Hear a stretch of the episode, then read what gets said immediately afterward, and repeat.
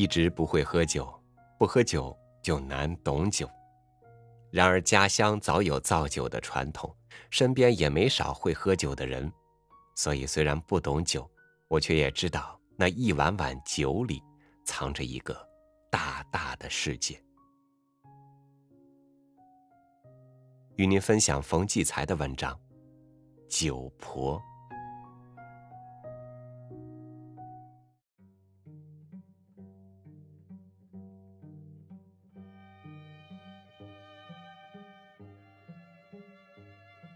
酒馆也分三六九等。首善街那家小酒馆，得算顶末尾的一等，不插幌子，不挂字号，屋里连座位也没有。柜台上不卖菜，单摆一缸酒。来喝酒的都是扛活拉车卖苦力的底层人，有的手捏一块酱肠头。有的衣兜里装着一把五香花生，进门要上二三两，依着墙角窗台独饮。逢到人挤人，便端着酒碗到门外边，靠树一站，把酒一点点倒进嘴里，这才叫过瘾解馋，其乐无穷呢。这酒馆只卖一种酒，是山芋干造的。造价贱，酒味大。首善街养的猫从来不丢，跑迷了路也会循着酒味找回来。这酒不讲余味只讲冲劲儿，进嘴赛呛水，非得赶紧咽，不然烧烂了舌头、嘴巴、牙花、嗓子眼儿。可一落进肚里，跟手一股劲儿腾的窜上来，直撞脑袋，晕晕乎乎，劲头很猛。好在大年夜里放的那种炮仗，炮打灯，点着一炸，红灯窜天。这酒就叫做炮打灯。好酒应是温厚绵长，绝不上头。但穷汉子们挣一天命，筋酸骨乏，心里憋闷，不就为了花钱不多，马上来劲，晕头胀脑的洒脱洒脱，放纵放纵吗？要说最潇洒，还得数酒婆。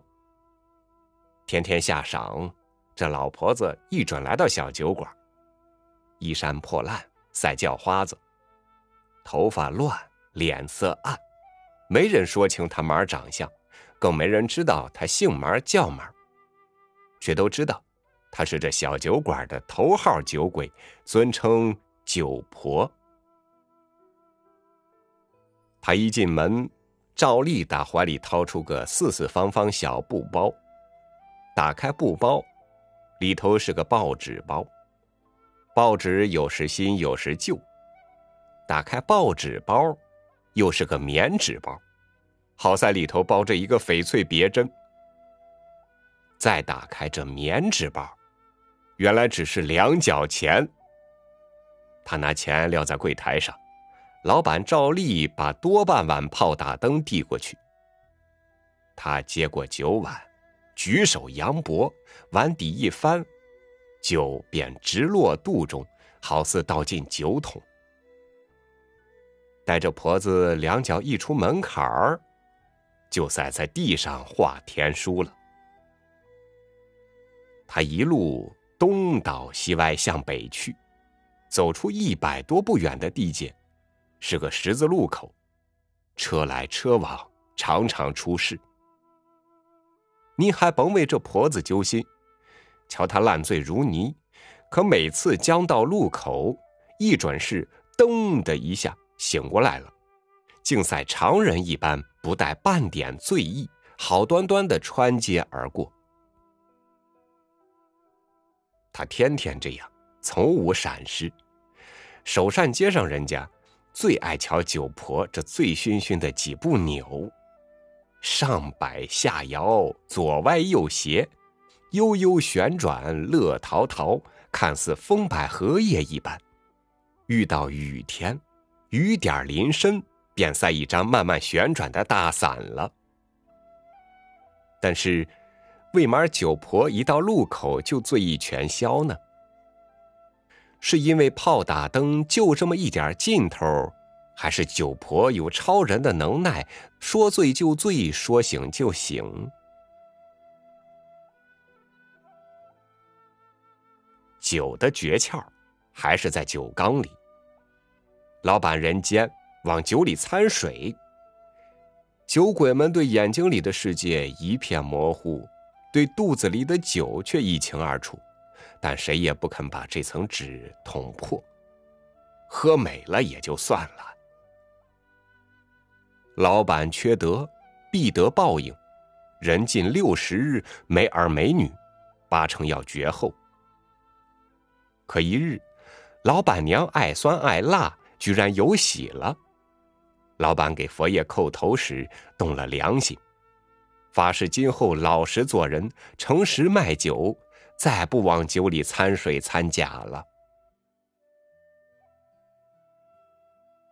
就是这日，酒婆来到这家小酒馆，进门照例还是掏出包来，层层打开，花钱买酒，举手扬脖，把改假为真的炮打灯倒进肚里。真货就是真货色。这次酒婆还没出屋，人就转悠起来了。而且今儿他一路上摇晃的分外好看，上身左摇，下身右摇，愈转愈急。初时在风中的大鹏鸟，后来就在一个黑黑的大漩涡。首善街的人看得惊奇，也看得纳闷不等多想，九婆已到路口，竟然没有酒醒，破天荒头一遭转悠到大马路上。下边的惨事就甭提了。自此，酒婆在这条街上绝了迹，小酒馆里的人们却不时念叨起她来，说她才算真正够格的酒鬼。他喝酒不就菜，向力一饮而尽，不贪解馋，只求酒劲。在酒馆既不多事，也无闲话。交钱喝酒，喝完就走，从来没赊过账。真正的酒鬼，都是自得其乐，不搅和别人。老板听着，忽然想到，酒婆出事那日，不正是自己不往酒里掺假的那天吗？原来祸根竟在自己身上。他便别扭开了，心想：这人间的道理真是说不清道不明了。到底骗人不对，还是诚实不对？不然为嘛几十年拿假酒骗人，却相安无事，都喝得挺美？可一旦认真起来，反倒毁了。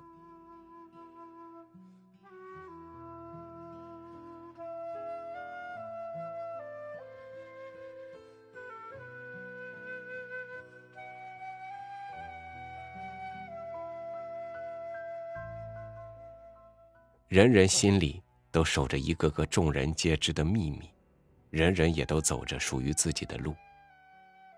世间的美丑善恶，有时候并非泾渭分明，人们都活在界限的边缘。